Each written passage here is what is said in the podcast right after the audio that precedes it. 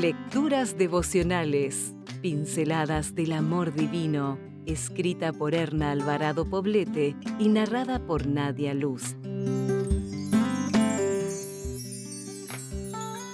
2 de septiembre. Si te sientes bien, te ves bien. Parte 2. Yo te llevo grabada en mis manos.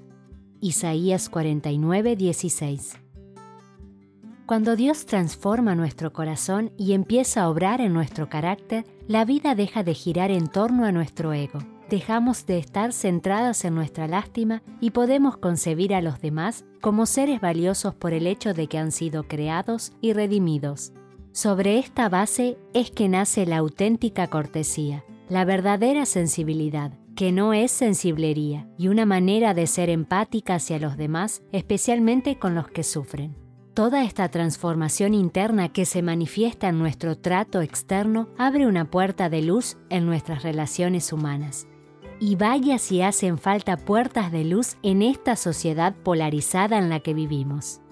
Ahora bien, hay algo que debes tener claro el hecho de que estés siendo transformada por Dios, de que estés además en armonía contigo misma y de que trates bien a los que te rodean, no significa necesariamente que tendrás la amistad y la simpatía de todos. Sí te proveerá satisfacción, pues alimentará tu sentido de valía personal y tu concepto de que estás en el camino que Dios indica, pero la respuesta de los demás no está en tu mano.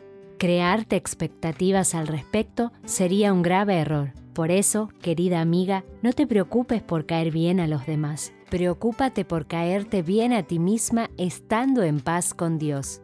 Esto incluye gozar de tus atributos físicos, aceptar tus cualidades emocionales y espirituales y desarrollar al máximo tus capacidades intelectuales. Cultiva las actitudes que te ayudarán en tus relaciones interpersonales, como el optimismo, hacer saber a los que te rodean que son importantes para ti, poner límites saludables o aprender a lidiar con la crítica, pues siempre estamos expuestas a ella. Cuando seas objeto de crítica, cuenta hasta 20 antes de responder. Responde con una palabra que te muestre tranquila y amable. Nunca contestes a una declaración ofensiva y deja que los que te critican se vayan sin nuevas críticas por causa de tu reacción. Sencillamente no reacciones. Habla siempre de los demás en los términos en que te gustaría que ellos se refieran a ti. Si no lo puedes hacer, no digas nada. Sea auténtica y recuerda, si te sientes bien, te ves bien. Es una fórmula sencilla pero eficaz. Si desea obtener más materiales como este, ingrese a editorialaces.com.